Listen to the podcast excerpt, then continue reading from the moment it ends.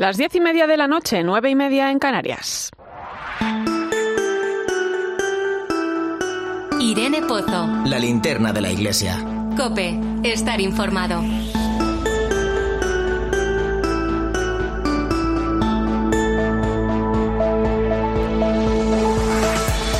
¿Cómo estás? Hoy es Viernes de Dolores, un día dedicado especialmente a la Virgen. Salen las primeras procesiones tras dos años de pandemia. Alegría, emoción y devoción se juntan en nuestras calles. Últimos días para preparar ese camino hacia la Pascua, donde vamos a celebrar que la vida vence a la muerte, que la oscuridad y la incertidumbre dan paso a un nuevo tiempo de esperanza. Nos acercamos a la Semana Santa, donde vamos a conmemorar la pasión, muerte y resurrección de Cristo y donde ese sentir cofrade también nos muestra la importancia de acompañar y dejar entrar en nuestras vidas a Jesús. Las cofradías son la entrada a la fe para muchas personas. Las procesiones se convierten en elementos evangelizadores. Es bellísimo contemplar las tallas que salen estos días a la calle y dejarse llevar llevar por lo que representan. Mirar al Cristo, a la Virgen a los ojos y contemplar lo que hoy significan sus miradas. Más allá del arte, más allá de la tradición, ese sentir, esa mezcla de sensaciones nos transporta un momento con un sentido muy especial. Pero el mundo cofrade va más allá de lo que vemos estos días. Esfuerzo y trabajo a lo largo de todo el año dan paso a una labor social que es desconocida para muchos. Hermandades y cofradías acompañan la necesidad de muchas personas, forma parte de su sentir cofrade, visitas a prisiones, campañas de alimentos, atención en residencias. Esa labor caritativa y asistencial ha jugado un papel muy importante también en tiempo de pandemia. Cuando salgamos a la calle y veamos esa imagen del Cristo y su Madre o cualquiera de los pasos que recorren nuestros pueblos y ciudades, no nos olvidemos de lo que significa ese sentir en nuestros días. Bienvenido a la linterna de la iglesia. Recibe un saludo de Irene Pozo en este viernes 8 de abril. La linterna de la iglesia. Irene Pozo. Cope, estar informado. Ya sabes que puedes acompañarnos con tus mensajes a través de las redes sociales. Estamos en Iglesia Cope en Facebook y Twitter. Hoy con el hashtag linterna iglesia 8A.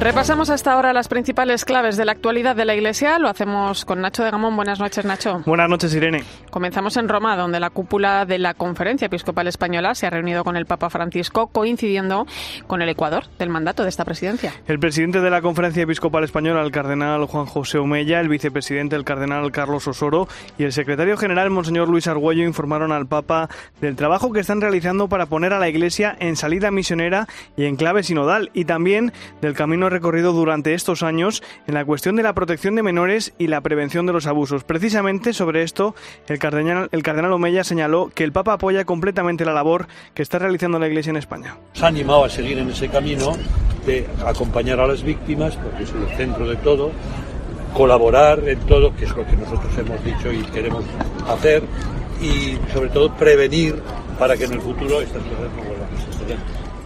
Precisamente esta semana el despacho de abogados Cremades y Calvo Sotelo, al que la Conferencia Episcopal Española encargó una auditoría independiente sobre los abusos a menores en la Iglesia, ha dado a conocer los nombres de los miembros del grupo de trabajo que ya está elaborando esta auditoría. Son especialistas, son 28 especialistas entre abogados, catedráticos, magistrados o activistas de derechos humanos. 12 son expertos internacionales y entre ellos se encuentran algunos de los responsables de investigaciones similares realizadas en otros países como Portugal o Alemania. Además, en estas seis semanas que han transcurrido desde que la conferencia episcopal encargó la auditoría, ya se han producido los primeros encuentros con víctimas. Para el presidente de la firma legal, Javier Cremades, estos encuentros han cambiado la perspectiva que tenía el grupo de trabajo sobre el tema. Hemos empezado una escucha atenta a las víctimas para acompañarlas y dar un primer paso en la reparación, pero también para entender la verdad y la dimensión social, eclesial de este problema. Y ha tenido un impacto hondo en nuestra propia concepción del problema. Esta semana hemos conocido el segundo informe Verdad, Justicia y Sanación que los legionarios de Cristo han elaborado en torno a los abusos cometidos en el seno de la congregación religiosa, así como los compromisos públicos que han adquirido con las víctimas. Los legionarios de Cristo están recorriendo caminos de sanación con 56 víctimas de las aproximadamente 170 de las que se tiene noticia. Además, la congregación ha creado un programa internacional y estable de reparación económica y ayuda para las víctimas. El director de los legionarios de Cristo en España, el padre Javier Cereceda, explicaba así el sentido de este informe. Nosotros hemos visto en nuestra historia que en nuestro pasado hemos descuidado algunas cosas que han tenido consecuencias nefastas y durísimas para personas. Y al haber descubierto esto, nuestro compromiso va que al final el corazón es el mismo en los dos sentidos, mirando hacia el pasado, hacia las personas que quizá por no haber estado atento a esto eh, han sufrido y mirando hacia el futuro para evitar que esto se pueda volver a repetir. Más cosas. Representantes de las confesiones católica, ortodoxa, protestante y musulmana en España han mantenido un encuentro esta semana en Madrid para explicar las celebraciones que cada religión tiene durante este mes de abril. Ha sido una cita organizada por la comunidad judía para hablar de la Pascua judía, el Ramadán musulmán y las Pascuas católica y ortodoxa. Representando a la Iglesia Católica estuvo el arzobispo de Granada y presidente en funciones de la Subcomisión Episcopal de Relaciones Interconfesionales y Diálogo Interreligioso, Monseñor Javier Martínez. Todos somos llamados a acercarnos a Dios. Y en ese acercamiento a Dios está también la, esperanza de paz para este mundo nuestro, que en este momento está tan sacudido por el odio y por la irracionalidad de la guerra. Entonces es una ocasión sumamente propicia y buena. Luego son, son pequeños pasos, pero son hitos importantes que nos ayudan a conocernos unos a otros y a, y a ser amigos. No podemos descuidar estos, estas oportunidades que el Señor nos da. Precisamente esta semana la Iglesia Ortodoxa rusa en España y Portugal y la Conferencia Episcopal Española han publicado una declaración conjunta por la paz en Ucrania. En esa declaración apelan a todos aquellos que tienen el poder de detener la violencia y la barbarie a que escuchen en su conciencia la voz de Dios, que rechaza el mal y la guerra y que llama a reconstruir la fraternidad universal. Además, Nacho, esta semana se ha presentado la Semana Nacional para Institutos de Vida Consagrada que organiza el Instituto Teológico de Vida Religiosa de los Misioneros Claretianos. Somos relación, somos en relación. Es el lema de esta edición que tendrá lugar tras la Semana Santa en Pascua entre el 20 y el 23 de abril. Antonio Bellella, el director del Instituto Teológico de Vida Religiosa, explicaba así el significado de este título. La relación es una palabra capaz de convertirse en acciones y transformar el entorno inmediato o la realidad en su conjunto. Y esta semana se han conocido los datos de la asignatura de religión relativos al curso 2021-2022. Más de 3 millones de alumnos eligieron cursar la asignatura de religión durante este curso, lo que supone casi el 60% de los alumnos matriculados. Además, la Conferencia Episcopal Española ha lanzado la campaña Amplía tus puntos de vista para animar a los alumnos y a sus familias a matricularse en la asignatura de religión. La secretaria técnica de la Comisión Episcopal para la Educación y la Cultura es Raquel Pérez San Juan. La religión nos abre unos nuevos puntos de vista a los que, bueno, creemos que, que todos los jóvenes eh, participen o no de, la, de, nuestra tradición cultural y religiosa están, están invitados a, a conocer. Pues Nacho de Gamón, muchas gracias. Es un placer como siempre, Irene.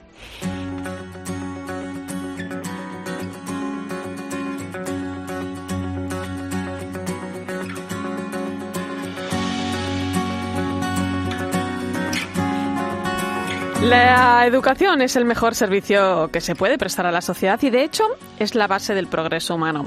Nosotros como sociedad traspasamos el conocimiento y nuestros valores de generación en generación a través de la enseñanza en las aulas. José Manuel Gallardo es uno de los más de 35.000 profesores de religión que hay en España y lleva 20 años dando clase en un colegio de Majadahonda, un municipio de Madrid no solo llena la cabeza, la forma bien y ayuda a transformar el corazón. Los alumnos que cursan la asignatura de religión no solo se plantean conocimientos, se hacen preguntas importantes de lo que significa ser humano, ser cristiano, ser una persona que vive en el siglo XXI. La Iglesia se implica desde hace siglos en la educación, creando instituciones educativas en todos los niveles, desde la tierna infancia hasta la enseñanza universitaria profesional y la formación de adultos. Y Ana tienen 15 años y cursan cuarto de la ESO en el Colegio Diocesano Cardenal Cisneros de Guadalajara no solo me aporta conocimientos para mi formación, sino que también me aporta valores para ser mejor persona y se realizan campañas y actividades eh, de índole social. Hay una, un ambiente y una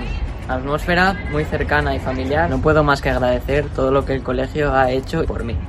En toda España hay un total de 18.000 centros educativos, de ellos 2.500 son colegios de ideario católico.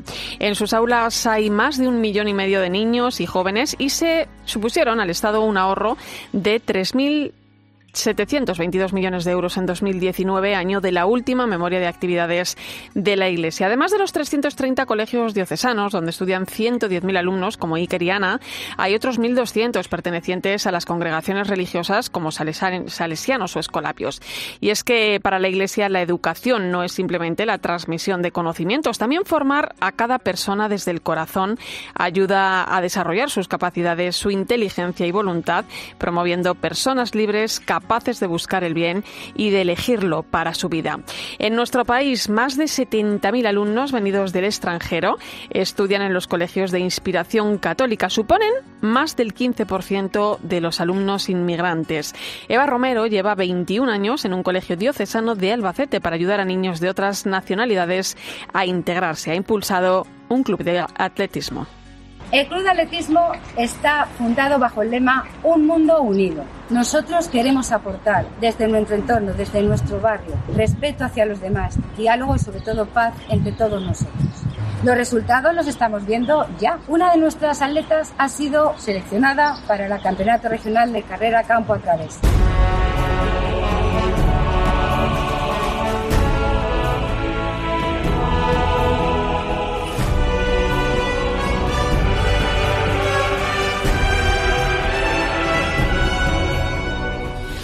Hoy ponemos a los jóvenes en el centro de la educación. La labor que realiza la Iglesia con ellos la conoce muy bien el delegado de enseñanza de la diócesis de Getafe, Javier Segura. Buenas noches.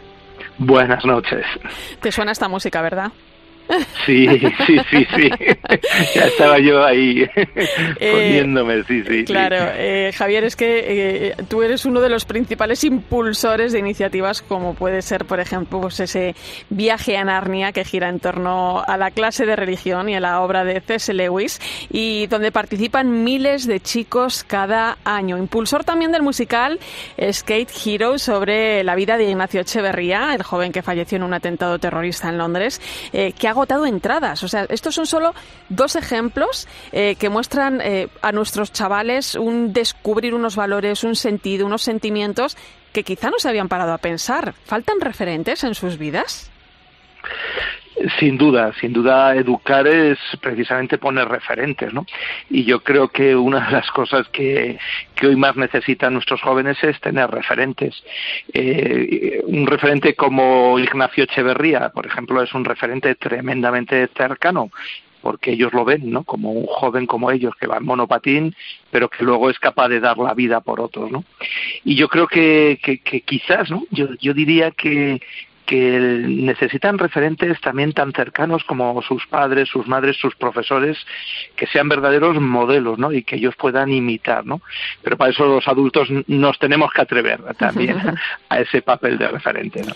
Javier, ¿qué momento actual viven nuestros jóvenes? Porque claro, el mundo que nos rodea, los desafíos que se plantean, el tiempo de la pandemia que no ha sido nada fácil eh, para nadie y tampoco para ellos, ¿no? ¿Cómo acompañarlos en su presente y en su futuro? Bueno, pues yo creo que precisamente en este tiempo de pandemia, que ha sido un tiempo de incertidumbre, de miedo, eh, de desesperanza, yo creo que justo tenemos que aportarles eh, lo contrario, ¿no? Yo creo que es necesario ahora mismo darles seguridad eh, en el futuro y, y, darles esperanza. ¿no? Yo creo que este sería como el gran reto educativo que yo veo y el gran reto social. Eh, todos sabemos eh, cómo se ha aumentado pues eh, pues eso, las depresiones, eh, intentos de suicidio, etcétera, etcétera, ¿no? Bueno, es que hay, estudios, hay estudios que indican que durante el tiempo de pandemia los jóvenes han aumentado efectivamente sus intentos de suicidio en un 250%. Es una burrada claro, nos tiene que, hacernos preguntar, ¿no? Y, no se trata solamente de, atención sanitaria y que, tendremos que tener, sino de ir más a fondo, ¿no? Hay, hay hay un ambiente de desesperanza, de inseguridad, de miedo y de falta de raíces y de que al final aboca a nuestros jóvenes precisamente a, un horizonte negro. ¿no? Bueno, yo creo que hay que romper esa dinámica y que tenemos que ser verdaderos maestros de, esperanza. ¿no? Eh, ¿Puede la asignatura de religión llenar ese espacio de vacío, de querer saber, de querer buscar, de querer preguntarse? Sin duda, sin duda.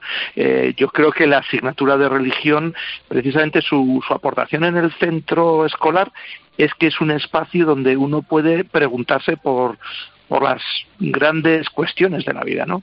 El dolor, el sufrimiento, el amor, el sentido de la vida. Eh, sin responder a esas preguntas no hay verdadera educación y creo que en ese sentido ojalá no solo los de religión sino todo también en filosofía no Ahora que se habla tanto sí, sí. claro es que el problema es que estamos quitando a los jóvenes de esos espacios de esas referencias eh, y, bueno, les hacemos un gran daño, en definitiva, ¿no? Eh, en la actualidad es obligatorio que todos los centros ofrezcan la asignatura de religión, pero opcional que los, eh, los alumnos la cursen. ¿no? Hace un momento conocíamos que ha sido elegida por más de 3 millones de alumnos en nuestro país este curso. Es un 59,85% del alumnado y son datos muy significativos, ¿no? Desde luego son para tenerlos en cuenta. Sí, sociológicamente es un dato importante, pero yo creo que hay que ir más allá, o sea, porque aunque fuese menos el número de gente que, que elige esa religión, no dejaría de ser una opción eh, necesariamente obligatoria de, de en la oferta de, los centros, porque es un derecho fundamental de los padres. Así que el número es verdad, eh, es un número muy significativo, pero la razón de, la existencia de la clase de religión es todavía más profunda, ¿no? que es el derecho de los padres a elegir qué tipo de educación quieren para sus hijos. El curso que viene cambia el currículo de religión. Eh, ¿A qué responde esto, Javier? ¿Por qué es importante esta asignatura y, qué nos va a ofrecer todo, todos esos cambios? ¿Qué cambia? Bueno, en, dos palabras. Bueno, responde primero a, que hay una nueva ley y por lo tanto hay unos nuevos paradigmas pedagógicos, etcétera, y, hay que adecuarse a ello. Es decir, la asignatura de religión está inserta en el, en el ámbito escolar y tiene que responder a ello. ¿no?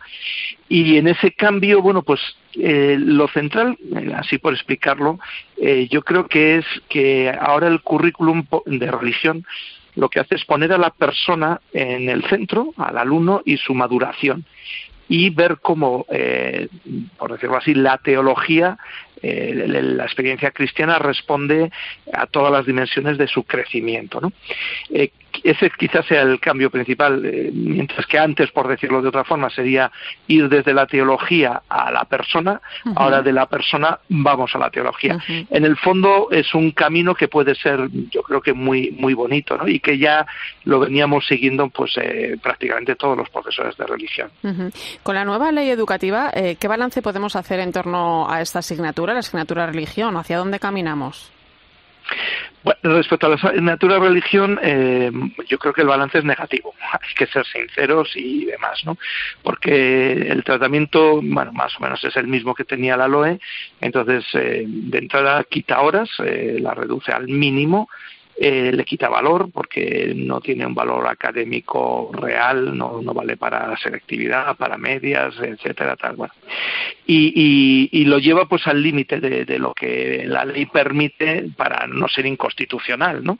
Pero realmente eh, lo deja pues en el mínimo mínimo y yo creo que en ese sentido no responde a lo que es el espíritu de, los acuerdos Iglesia-Estado. ¿no? Entonces, bueno, partiendo de ahí, pues eh, lo que hay que hacer es, bueno, pues justo lo contrario, es decir, eh, elegirla con más conciencia y, y que, bueno, y que, digamos, de alguna forma eh, sea una asignatura relevante precisamente por, por lo importante que es para nosotros. Pero bueno, eh, hay que ser claros en que no, no es la situación que deseamos, evidentemente. ¿Algo positivo de cara al nuevo curso? bueno, sí. ah, sí, sí. Eh, bueno, pues yo diría eh, como positivo que toda nueva etapa eh, nos obliga a, a, revisar nuestra labor como educadores, ¿no? Y en ese sentido es verdad que es un cambio y que eso nos va a obligar como a romper rutinas, a desinstalarnos un poco y a plantearnos a fondo ¿no? qué queremos hacer con esta asignatura y cómo ayudar ¿no? al crecimiento de, nuestros jóvenes y, y, en definitiva ¿no? a que encuentren el horizonte de Jesucristo. Y como ya concreto del próximo curso, pues hombre, yo pondría, eh, creo que es un acontecimiento para toda la Iglesia, pero muy especialmente para todo el ámbito que tiene que ver con los jóvenes. ¿no? Yo pondría el horizonte del próximo curso de la Jornada Mundial de la Juventud, que nos pilla tan cerca en Lisboa y que creo que, tendrá que ser para todos los educadores un, referente importante. ¿no? Así que bueno, es un curso que creo que tiene que estar abierto a, la esperanza dentro de, bueno pues de, todo esto que estamos viendo no que no deja de tener sus claroscuros como como es la vida misma. Y que Narnia se vuelve a celebrar de forma presencial después de la pandemia. Eso también es una muy buena noticia, Javier. Bueno, esa es muy buena noticia. Así es que con este, con este chute de, positivismo, de esperanza nos quedamos y con el compromiso de confiar mucho más en nuestros jóvenes. Eh, Javier Segura, delegado de enseñanza de la Diócesis de Getafe, muchas gracias. Muchas gracias a vosotros. Escuchas la linterna de la iglesia. Con Irene Pozo. Cope, estar informado.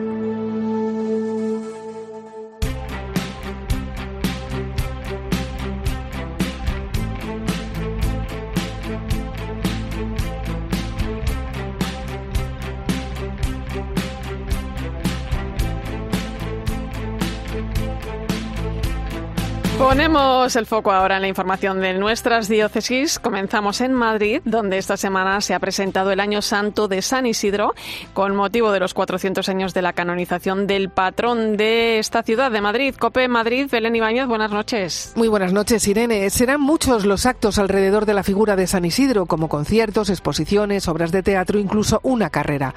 San Isidro es un santo que además traspasa las fronteras de la capital. No solo se venera en distintos pueblos de España, es que también lo hacen países como Puerto Rico, Venezuela o Filipinas. Lo hacen por la sencillez de este santo, que no era ni monje ni sacerdote, sino un padre de familia que solo se dedicó a rezar y a trabajar, tal y como ha recordado el cardenal arzobispo de Madrid, Carlos Osoro.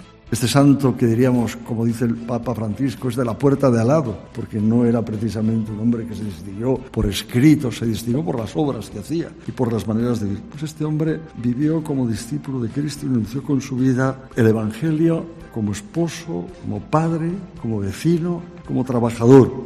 Serán muchos los que peregrinen a Madrid para conseguir las indulgencias que otorga la Iglesia. Por cierto, que ya hemos visto el logotipo en el que vemos al santo arrodillado, con manos en oración, con su aguijada, su instrumento de trabajo en forma de gota de agua, agua tan necesaria y milagrosa del santo. Vamos ahora a Toledo, donde tras un proceso de recuperación y estudio se ha presentado la restauración de la pintura de Caravaggio San Juan en el desierto, que se conserva y expone en la pinacoteca de la Catedral Primada Cope en Toledo. Cristóbal Cabezas, buenas noches. Hola Irene, muy buenas noches. Sí, el arzobispo de Toledo nos ha contado que tras el proceso de restauración se consolida la atribución al pintor italiano. También destacamos que la llegada del cuadro de San Juan en el desierto a la Catedral Toledana fue fruto de la donación del canónigo José Antonio Zoilo realizada el 18 de junio de 1785. Escuchamos al también primado de España Francisco Cerro Chávez. Mi felicitación a la Catedral Primada porque una vez más con todo esto lo que hace es poner en valor aquello que me parece que es importantísimo y que en el fondo es el objetivo principal en esa famosa frase de Dostoyevsky, Jesucristo es la belleza que salva, la investigación y el proceso de restauración han durado un año y medio. Y recuerden, por último, que solamente tenemos cuatro caraballos en nuestro país, en España, y uno de ellos está en la Catedral de Toledo. Y en Cuenca, el próximo jueves, arranca una nueva edición de la Semana de Música Religiosa de Cuenca, el evento cultural más importante de la provincia. Su director artístico, Daniel Broncano, ha pasado esta semana por Mediodía Cope es un festival histórico, es un festival que recupera el patrimonio litúrgico, musical, que es un espacio de creación musical también y que después de estos 59 años constituye en sí mismo el patrimonio cultural de España. Esto, por un lado, siempre es eh, una emoción la semana. Además, eh, si cabe, con más emoción por eh, este reinicio después de dos años de parón y a la vez esto lo tomamos como una oportunidad para mirar adelante todavía más eh, pensando no ya en los 59 años que llevamos en nuestras espaldas, sino en el futuro de todo lo que puede aportar la semana a Cuenca y al mundo. Y llegamos a Getafe y Valladolid, donde decenas de voluntarios participan en la elaboración de más de 100.000 detentes para repartirlos entre los soldados ucranianos. Este signo religioso contiene una imagen del Sagrado Corazón de Jesús y tiene la función de proteger al que lo lleva. Nos lo cuenta Manu Torralba.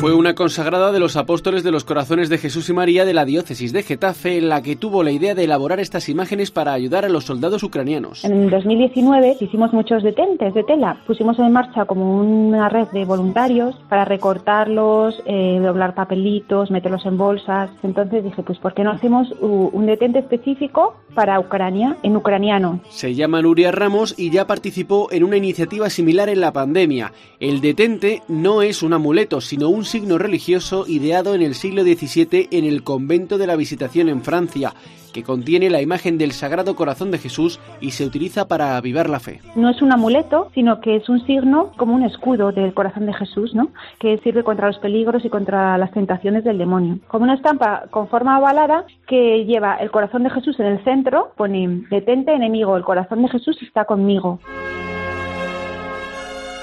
Nuria contactó entonces con una amiga de Valladolid, Pilar Álvarez, voluntaria de la Basílica de la Gran Promesa. Nos ponemos en contacto con el enlace que tengo en la Basílica de la Gran Promesa de Valladolid, se lo propongo y a ella le parece genial y se sumó a la idea, entonces bueno, pues empezamos a hacer el diseño. El Cerro de los Ángeles y esta Basílica de la Gran Promesa de Valladolid son uña y carne, entonces las iniciativas que se tienen desde el cerro, pues muchas veces la Basílica entra a colaborar en ellas. Allí en Valladolid se encargaron de hacer el diseño y en la diócesis de Getafe, en Madrid, asumen la logística de la iniciativa el modelo del detente del corazón de Jesús con el lenguaje adaptado, la bandera en vez de la española, la de Ucrania. El desarrollo se ha hecho con voluntarios, se ha contado con una empresa para, una vez elaborado por un voluntario el modelo, eh, poderlo reproducir. Desde entonces, más de 50 voluntarios de las diócesis de Getafe y Valladolid han participado en la elaboración de los detentes. En total, han conseguido realizar más de 100.000 que cortan, plastifican y empaquetan en pequeñas bolsitas mientras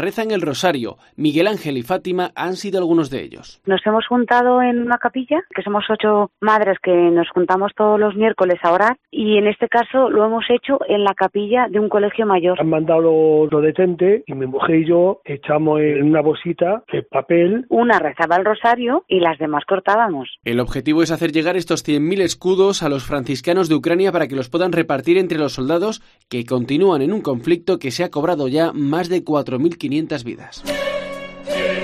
Enseguida llegamos a las 11 de la noche, las 10 en Canarias. Vamos a analizar algunas cuestiones que nos ha dejado sobre la mesa el viaje del Papa Malta en el contexto de la guerra de Ucrania, donde se está estudiando una posible visita de Francisco. Recuerda que estamos en Iglesia Cope en Facebook y Twitter, hoy con el hashtag Linterna Iglesia 8A.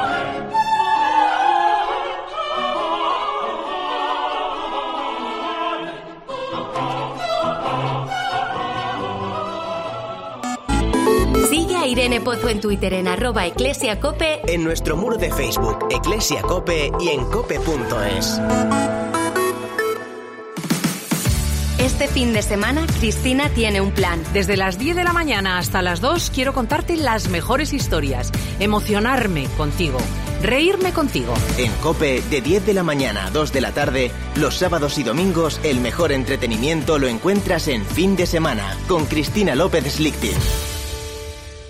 Millones de cristianos son perseguidos en el mundo a causa de su fe.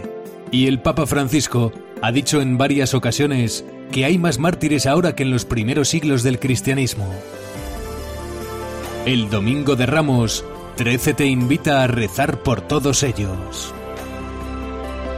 Desde la Catedral de la Almudena, encuentro de oración por los cristianos perseguidos. El Domingo de Ramos por la mañana, en 13. Este jueves santo, desde las 12 de la noche, Carlos Herrera vive en directo contigo en Cope, La Madrugada de Sevilla.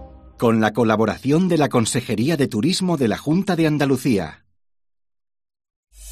Escuchas la linterna de la iglesia. Y recuerda, la mejor experiencia y el mejor sonido solo los encuentras en cope.es y en la aplicación móvil. Descárgatela.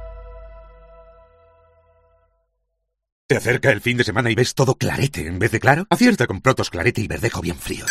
Estás en casa y te llega el paquete que tanto estabas esperando. Después reciclas la caja de cartón en el contenedor azul para que se convierta en el libro que alguien lee mientras recoge el paquete que tanto estaba esperando. En la economía circular, recicla siempre el papel y el cartón en el contenedor azul para que el mundo no deje de girar. Ecoembes. Reduce, reutiliza, recicla. Esta semana en Día, el aguacate con un 30% de descuento. Llévate la bandeja de 3-4 piezas por solo 1,39. Día. Paga menos.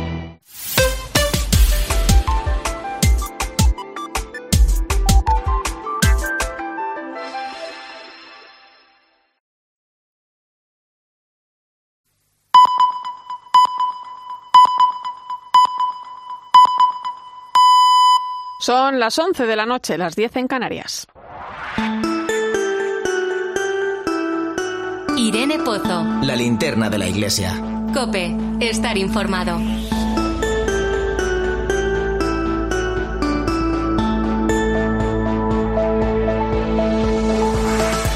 Como cada viernes a esta hora ponemos rumbo al Vaticano con nuestra corresponsal Eva Fernández. Buenas noches. Muy buenas noches, Irene.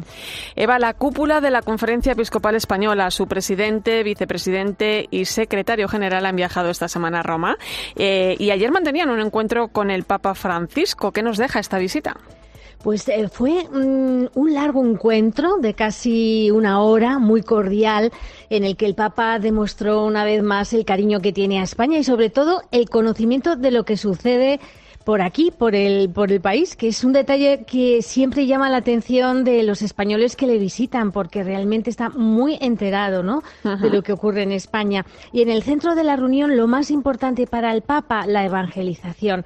Y como además le entregaron las orientaciones pastorales eh, que se presentaron el pasado mes de septiembre, de las que hablamos eh, aquí en la linterna, y el reciente documento sobre objeción de conciencia que ha preparado la Comisión Episcopal para la Doctrina de la Fe.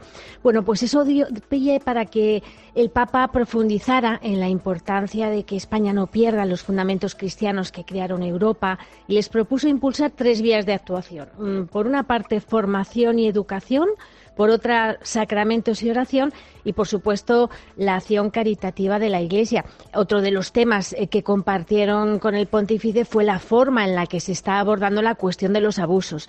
El Papa, además, les eh, animó a continuar en la línea que ya han emprendido y de hecho el cardenal Omeya, durante el encuentro que, mantuvo después eh, de la reunión con los periodistas, eh, subrayó que la vía española puesta en marcha por la conferencia episcopal ha interesado mucho en el Vaticano y de hecho eh, no se descarta que, la experiencia de España pueda ayudar y ser imitada en otros países. Y no faltó, por supuesto, hablar sobre refugiados, sobre la migración, sobre las consecuencias de la crisis económica, la guerra. Y también Irene se preocuparon por los problemas de rodilla del Papa, ¿no?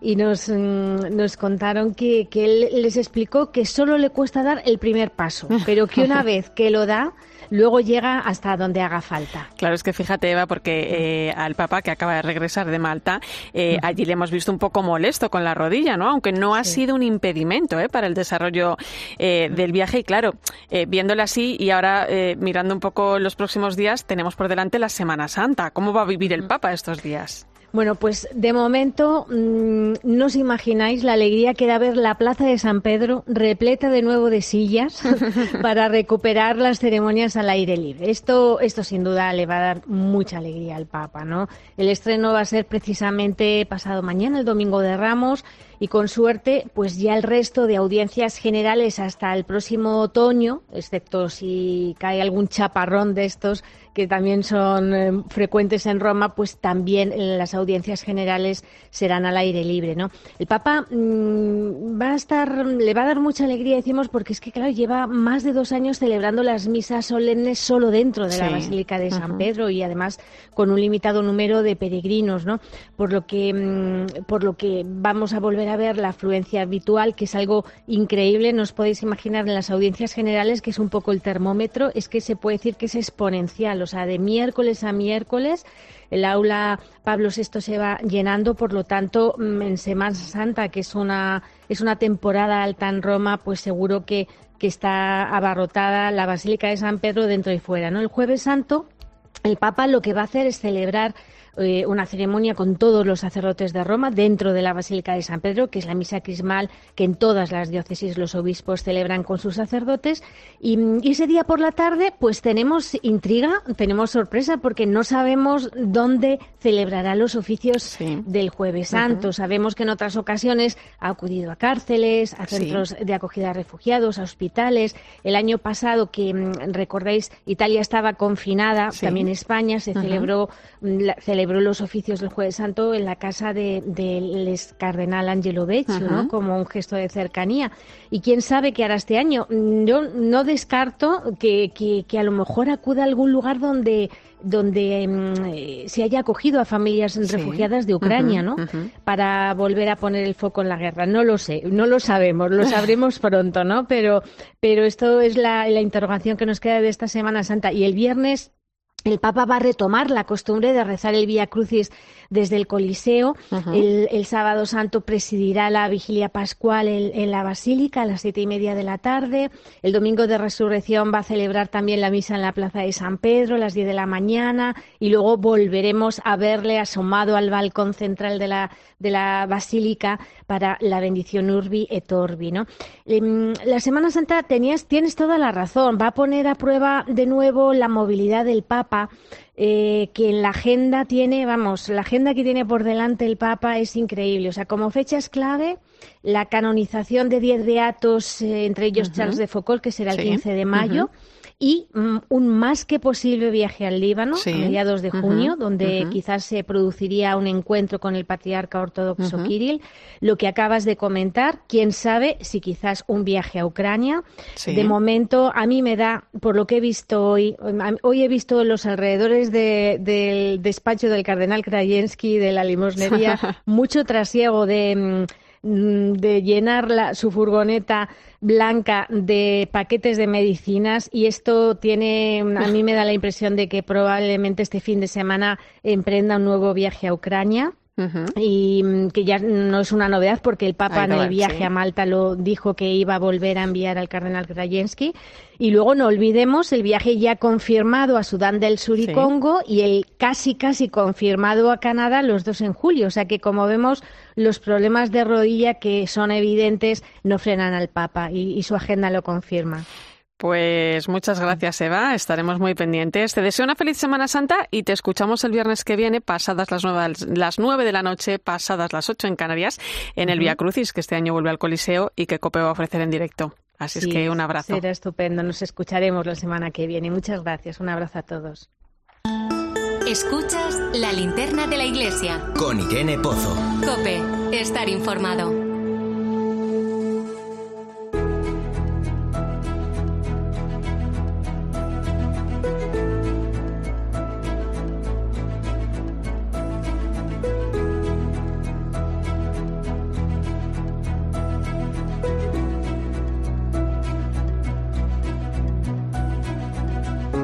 Han pasado dos meses desde que el nuevo obispo de Tarrasa tomara posesión de esta diócesis. El que fuera vicario general y posteriormente obispo auxiliar se convertía el pasado 5 de febrero en obispo titular de una diócesis que conoce muy bien porque la ha acompañado desde que fue erigida en el año 2004. Monseñor Salvador Cristao, buenas noches. Buenas noches, buenas noches, sí, sí. Yo no sé si conocer tan a fondo la diócesis, porque usted ha sido parte importante desde sus inicios, eh, ¿facilita la labor a desempeñar como obispo titular? Pues efectivamente, yo creo que sí que facilita, porque claro, es una diócesis para mí conocida, mm, porque ya son bastantes años, desde 2004, y, y por otra parte también me conocen a mí, tanto los feligreses, los fieles, como el presbiterio y, y todos en general. Quiero decir que en ese sentido entiendo que es una facilidad en este caso para mí. Eh, tomaba usted posesión hace dos meses en una ceremonia donde hablaba de andar juntos, fieles y pastores, pero no de cualquier manera, ¿no? Eh, fijaba la vista en, ese camino sinodal, ¿no? Que tenemos en marcha. Yo le quería preguntar cómo es la Iglesia en Terrassa y qué balance puede hacer de estos dos meses al frente de la diócesis. Bien, la Iglesia en Terrassa es una iglesia viva y, y, esperanzada en, en, la presencia del Señor, en la acción evangelizadora y, y, en, en, la tarea y en, y en la dedicación de, de sacerdotes y, muchos laicos que colaboran en muchos ámbitos distintos de, de, la pastoral de la diócesis. Mm, en ese sentido, yo estoy muy contento de estar en esta diócesis que, que conozco, digo, desde el momento de su nacimiento, desde su mismo inicio, en el año 2004, en que vine aquí ya acompañando a Monseñor José Ángel Saiz, él como obispo y yo como vicario general. eh, ¿Cómo han sido estos dos meses, eh, claro, Monseñor? Claro, estos dos meses eh, han sido dos meses intensos, eh, pero muy eh, gozosos para mí, aunque con intensidad, como, puedo deciros, como, os digo, porque, pues bueno, eh, aunque ya lo conozco y, y, y sé pues las realidades que existen, pero son muchas las uh, inquietudes y, las tareas que se presentan delante de un obispo, eh, sobre todo al principio, ¿no? Que tiene que ir tomando decisiones. Quizá ese es el aspecto que mm, es un poco distinto de ser un obispo auxiliar, que uh -huh. eh, colaboras con un obispo titular sí. a, hacerlo ya mm, definitivamente que pues supone una carga de responsabilidad gozosa en el Señor, ¿no? Es eh, a imagen del buen pastor mm, que, que, que, que, toma las ovejas, que las lleva consigo eh, y, que, y que tiene que preocuparse por ellas mm, en todos los sentidos que, que puede, que puede realizar el, el obispo. Eh, don Salvador, antes de, de, entrar en el seminario estudió Derecho, pero tengo entendido que la vocación sacerdotal llamaba desde hacía mucho tiempo atrás a la puerta, ¿no? Han pasado más de 40 años, yo no sé cómo recuerda ese tiempo. Bien, han pasado muchos años, es verdad, han pasado muchos años. Sí, yo recibí, pues bueno, esa, esa llamada del Señor, que eso es un misterio, porque en cada caso es distinto y, y cada uno lo, lo, vive también de una manera distinta o lo experimenta de forma distinta. Pues sí, de, de, pequeño lo que ocurre es que yo tuve que esperar por motivos diversos, eh, por una parte por una situación familiar, de una enfermedad de mi padre, uh -huh. eh, yo no tengo hermanos, y por otra parte, pues también por una situación que, que que bueno que es conocida de, de, de, de una cierta confusión digamos eh, en, en, en, la aplicación del, del concilio Vaticano II en el posconcilio ¿no? en ese sentido y por esos dos motivos pues fui esperando hasta que eh, entré en el seminario una vez terminada terminados los estudios uh -huh. de Derecho en Barcelona, sí. Uh -huh. eh, usted ha estado siempre muy vinculado al seminario, es miembro de la Comisión para el Clero y Seminarios de la Conferencia Episcopal, fue vicerrector en Barcelona, rector en, en Tarrasa, que es precisamente uno de los seminarios con más vocaciones en España, ¿no? La Iglesia tiene una gran responsabilidad, don Salvador, eh, respecto a la formación de los futuros sacerdotes. ¿Ha cambiado mucho la vida en el seminario? La vida en los seminarios ha cambiado, en cierto modo, no tanto en su organización, sino precisamente por las personas, los jóvenes que llegan ahora y que son evidentemente eh, fruto hijos del tiempo que vivimos, ¿no? Uh -huh. Entonces cada momento, cada momento tiene sus características y pues así como había unas características en los años eh, 90, antes del 2000, cuando yo era vicerrector en el seminario de Barcelona, también uh -huh. ahora pues hay otro tipo de características. Eso no quiere decir que siempre en los jóvenes lo que es de admirar en, para mí mucho es la generosidad con que con que afrontan eh, ese camino del sacerdocio, la alegría con que lo van realizando, lo van llevando a término, sobre todo teniendo en cuenta que estamos en una sociedad y en un contexto que no ayuda ¿eh? en, en, ese sentido pues no ayuda eh, casi casi iba a decir en nada no bueno, y, sí. y, y, es pues pues es eh, una alegría y un gozo poder eh, pues ejercer ese ministerio como yo lo, lo, he podido hacer durante todos estos años en el seminario sí sí una pregunta más allá de esto sería cómo debe responder el sacerdote a los grandes desafíos que plantea el mundo actual. Claro, mm, el sacerdote, mm, también los laicos, ¿eh? ¿eh? Pero bueno, el sacerdote y el obispo, eh, pues yo creo que el momento actual es un momento en el que se nos pone a prueba nuestra fe. O sea, eh, es un momento para reflexionar sobre, sobre mi fe, sobre, sobre realmente eh, en qué me, me, baso, me fundamento en mi vida como sacerdote, como obispo y bueno, y como cristiano bautizado. Y reafirmar esa fe eh, especialmente en Jesucristo que, que murió y resucitó y que está vivo y presente entre nosotros y, en su iglesia, porque también es un momento en el que eh, pues la iglesia está especialmente un poco asediada o, objeto de, de, ciertos ataques eh, que en parte pueden ser por causa de nuestra debilidad humana, de la debilidad humana de los miembros, de algunos miembros de la Iglesia, pero también es verdad que que hay como unos tópicos que se repiten en, relación con, con el misterio de la Iglesia. bueno, la sociedad actual generaliza, ¿no? sí, sí. Eh, ¿Cómo puede ayudar, eh, don Salvador, el sínodo a todo esto?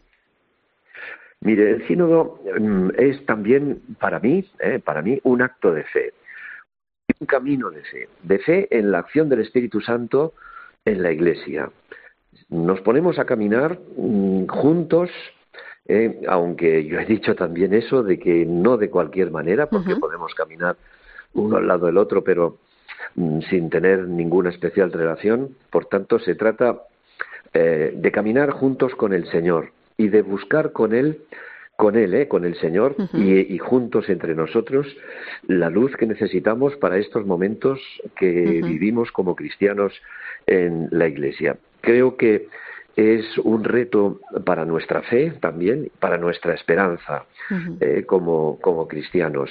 Y, y, a la vez, pues para ponernos a trabajar a pesar de las dificultades, siempre ha habido dificultades, siempre ha habido inconvenientes, eh, los apóstoles los tenían y los primeros cristianos no digamos también, y ahora pues tenemos las que tenemos hoy nosotros y no debemos quedarnos eh, paralizados o, un poco atemorizados por, por la situación que nos rodea, sino pues con alegría afrontarlo y, y seguir caminando, predicando el Evangelio y anunciando pues ese Evangelio que es buena noticia del Señor.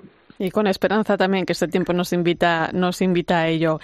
Monseñor Salvador Cristau, obispo de Terrassa, gracias por este tiempo en la linterna de la Iglesia. Un programa que usted conoce muy bien, ¿eh? que fue usted tertuliano aquí allá por el año 2001, ¿no?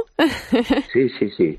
Del 2001 al 2004 aproximadamente, eh, yo desde, desde Barcelona. Sí, sí, ciertamente. Pues muchísimo ánimo en su labor y, y que tenga una feliz Semana Santa. Un fuerte abrazo. Pues muy bien, muchas gracias a ustedes, a su disposición. Buenas noches. Escuchas la linterna de la iglesia. Con Irene Pozo. Cope, estar informado. Son las 11 y 17 minutos de la noche, 10 y 17 en Canarias. Es tiempo de análisis y tertulia. Me acompaña la directora del Máster Universitario de Doctrina Social de la Iglesia de la Universidad Pontificia de Salamanca, Teresa Conte. Buenas noches. Buenas noches. Y el director de la revista Vida Nueva, José Beltrán, bienvenido. Hola, muy buenas noches. Pues ponemos eh, sobre la mesa cuestiones que nos ha dejado el viaje del Papa a Malta en el contexto de la guerra en Ucrania, donde se está estudiando una posible visita de Francisco. En declaraciones del cardenal Parolín, secretario de Estado Vaticano, es algo eh, bueno, pues que está sobre la mesa, que no se descarta. También lo dijo el Papa en la rueda de prensa a su regreso de Malta, ¿no? Yo os pregunto, ¿veremos al Papa en Kiev? ¿Es conveniente ese viaje? ¿Cómo lo veis, Teresa? Bueno, no lo sé, no lo sé. Creo que él ha sido también eh, prudente a la hora de decirlo, ¿no? Porque ha planteado, yo creo que esa duda que tú también estás formulando, ¿no? Si es conveniente o no. Pero que está ahí, está ahí, que seguramente la invitación es algo más que una invitación y que la cuestión es lo suficientemente grave, yo creo que somos todos conscientes de ello, ¿no? Como para que, bueno, digamos que una figura como la del Papa Francisco pudiera hacerse presente ahí, ¿no? Eso sin lugar tendría eh, sería mucho más que un, que un símbolo. ¿no? Claro, es que es un tema que va más allá, eh, José, de la seguridad, ¿no? Es que está el tema diplomático también en medio. Pues sí, sobre todo yo estoy convencido que si por Jorge Mario Bergoglio fuera, él ya se habría plantado en, en Kiev y se habría plantado en la frontera, en la, al menos en la frontera polaca, ¿no? Como como Francisco, ¿no? Como líder de la Iglesia Católica, pues es verdad que hay que poner algo más de freno en ese sentido y valorar todas las implicaciones que ello tiene, ¿no? Y yo creo que, que en ese sentido sí que a priori podría ser más probable que el Papa Francisco se acercara a rezar a alguna de las fronteras cercanas a Ucrania como un primer gesto y aunque manifiestamente ya está haciendo un, un apoyo muy concreto, ¿no? Desde el otro día eh, besar a la, bandera ucraniana en la audiencia en la audiencia general, dos llamadas con Zelensky, una llamada con que sepamos y oficiales con, con el alcalde de Kiev, es decir que el Papa se está mostrando muy muy cercano a la realidad ucraniana. Y no nos olvidemos también que el Papa ha enviado estas semanas de atrás, bueno, ahora nos lo contaba Eva, que hay mucho movimiento en la furgoneta del cardenal Krajewski, es decir, eh, eh, ha mandado a dos de sus cardenales, nada menos que el responsable de la limosnería, eh, el cardenal Krajewski, que ha viajado ya en más de una ocasión, y también el cardenal Cerny, que está al frente de todo el tema migratorio, ¿no? Teresa, esto también es un respaldo al pueblo ucraniano y es un gesto de presencia de la Iglesia. Por supuesto, es una manera de estar también, ¿no? Es decir, eh, es evidente, es evidente que la Santa Sede ha viajado ya a, a Ucrania. Eh, lo que pasa es que, bueno, eh, ese, ese viaje del que estamos hablando, pues evidentemente va a ser un viaje un poco más complicado. También está la cuestión con el patriarcado ortodoxo de Moscú, ¿no? Eso no lo podemos olvidar y esta es una cuestión también que condiciona mucho lo que vaya a suceder, sin lugar a dudas. Eh, en el viaje a Malta el Papa ha hablado, bueno, ha hablado de Europa y aunque sigue evitando pronunciar la palabra Putin, sí ha sido muy directo en sus mensajes, ¿no? Decía, mientras una vez más algún poderoso tristemente encerrado en las anacrónicas pretensiones de intereses nacionalistas provoca y fomenta conflictos, la gente común advierte la necesidad de construir un futuro que o será juntos o no será. Sí, yo creo que, que desde ahí hablar de que el Papa ha sido condescendiente con el presidente Vladimir Putin es errar, es decir, lo que ha sido es cuidadoso y ha medido sus palabras precisamente por, por ese papel que juega en toda mediación siempre la Santa Sede, como lo fueron previamente Juan Pablo II, recordemos, en Irak, donde no citó ni un solo nombre, o Juan XXIII en, la Segunda Guerra Mundial. Es decir, que, que en ese sentido Francisco eh, no dice lo que Jorge Mario Bergoglio le gustaría decir, ¿no? Y, sí que es cierto, ¿no? Que como comentaba Teresa antes, que esas relaciones eh, con el patriarca ortodoxo ruso resultan claves, ¿no? Es decir, después de un pontificado en el que se logra en 2016 ese encuentro histórico entre ambos en Cuba, en el que se dan tantos pasos, ¿no? En esa en ese ecumenismo de la caridad que ha llamado el Papa Francisco y de la sangre, pues evidentemente este gesto, ¿no? Especialmente el de Kirill de alinearse de una manera tan firme con, con, Putin no hace sino dinamitar esa relación y claro, cuando justo se estaba programando un encuentro entre ambos, ¿no? Que podría ser, dicen, en Líbano este mes efectivamente, es que fíjate, vamos a volver a esa rueda de prensa del Papa en su regreso a Malta, donde eh, él habla también de ese posible encuentro con el patriarca Kirill eh, y dice que podría producirse en un país de Oriente Medio, ¿no? Nos lo avanzaba Eva hace un momentito, ¿no? Y, y justo días después el presidente del Líbano no lo ha confirmado la Santa Sede todavía, pero bueno, el presidente Líbano anunciaba que el Papa visitaba el país en el mes de junio, ¿no? Es un dato que no hay que perder de vista, aunque también es cierto que el Papa Francisco lleva mucho tiempo queriendo viajar eh, al Líbano, ¿no? Mucho antes de que, de que estallara el conflicto en Ucrania. ¿Cómo veis esto, Teresa? Pueden confluir también las dos cosas, ¿eh? Bueno, puede producirse junio, de todos modos, para ese encuentro. Igual, es un poco tardío, ¿no? Pero, pero bueno, para, para la gente que está en conflicto sí es tardío, pero mirándolo desde el punto de vista diplomático no lo tengo tan claro, no sé. Mm, bueno, sí, sí, visto desde esa otra perspectiva, eh, pues sin lugar a dudas. Y en cualquier caso, en cualquier caso, ese encuentro en algún momento debiera producirse y tampoco, vamos a decir, la, la, la situación que hoy tristemente, desgraciadamente, eh, sufre el, pueblo ucraniano en el mes de junio no se habrá resuelto, eso también es verdad, ¿no? Y en cualquier caso también, eh, unas buenas relaciones con el patriarcado ortodoxo de Moscú son deseables. Ajá. Hacía mención, José, ahora ¿no? a ese encuentro en 2016 ¿no? en, La Habana, en Cuba, que fue un encuentro histórico, ¿no? que, supuso además un hito en las relaciones entre la Iglesia Ortodoxa rusa y, la Iglesia Católica. ¿no? Son dos iglesias que estaban separadas desde hace siglos. En ese momento se produjo ese acercamiento. Eh, bueno, el tema ahora es diferente, pero, pero ojalá se produzca y ojalá sea un camino hacia la paz, José.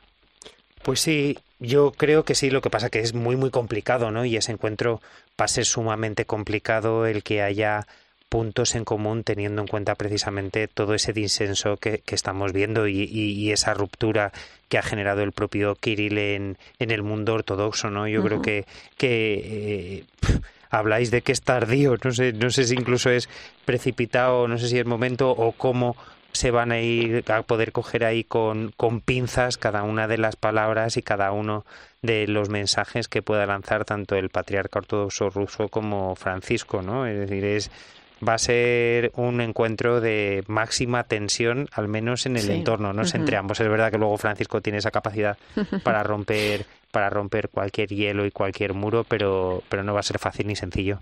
Bueno, pues este encuentro se produzca donde se produzca es importante. Ya mantuvieron hace unas semanas una reunión telemática, fue iniciativa del Papa Francisco, pero bueno, el patriarca Kirill quiso escuchar. Y, bueno, el patriarca Kirill, que preside de las 14 iglesias ortodoxas rusas la más numerosa, es la segunda iglesia cristiana después de la católica, con más de 150 millones de, fieles, eh, es una de las personas más escuchadas por Vladimir Putin. Y además, eh, bueno, pues como le hemos escuchado, no ha estado justificando la invasión rusa de Ucrania. Es un tema complicado, ojalá se produzca, ojalá sea un camino hacia la paz, esa paz que tanto se necesita. Yo os doy las gracias por este análisis, Teresa Conte. Feliz Semana Santa. Feliz semana. Y, Santa Semana. y Santa Semana.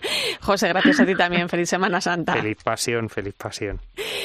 La linterna de la iglesia te acompaña este jueves santo a partir de las 11 de la noche y el viernes santo a partir de las diez y media de la noche, ya sabes, una hora menos en Canarias. Vamos a acercarnos al sentir cofrade que vuelve a la calle tras dos años de pandemia y también a lo que significa en el mundo actual el triduo pascual. Muchas historias con grandes protagonistas. Mientras llega ese momento, te doy las gracias por acompañarme esta noche en la linterna de la iglesia. Te dejo con el partidazo de Cope y Joseba Larrañaga.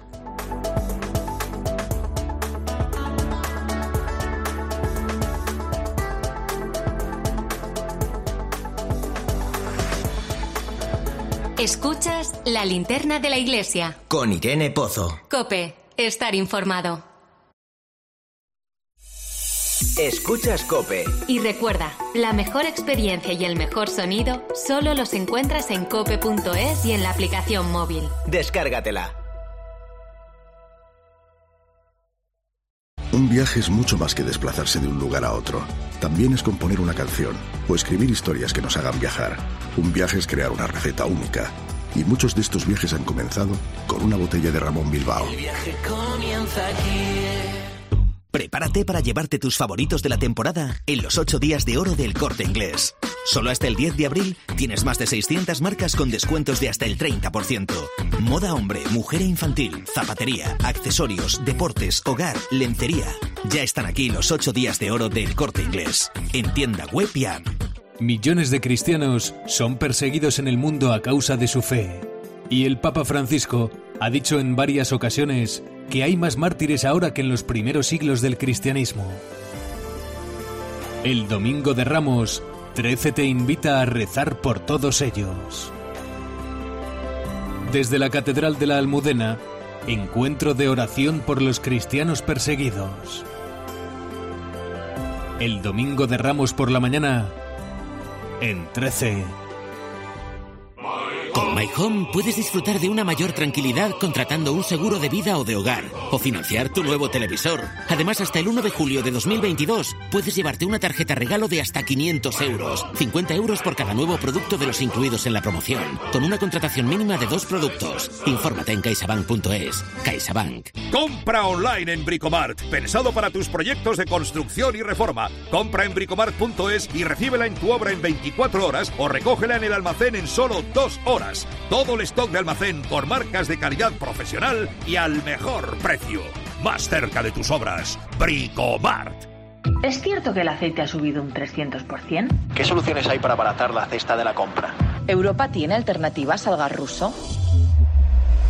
Eso de lo que todo el mundo habla en la calle y te afecta, solo se lo escuchas a Pilar García de la Granja de lunes a viernes desde las 6 de la mañana en Herrera en Cope con Carlos Herrera. ¿Qué significa que Europa se prepara para un corte de suministro del gas ruso? El precio del gas se vuelve a disparar. Y también a las nueve y media de la noche en la linterna con Ángel Expósito. Se ha cuadruplicado el precio del aceite. Vamos a seguir con la inflación por encima del 6% seguro. El mejor análisis para saber cómo afecta a tu bolsillo lo que sucede a tu alrededor lo encuentras con Pilar García de la Granja en Herrera en Cope y en la Linterna.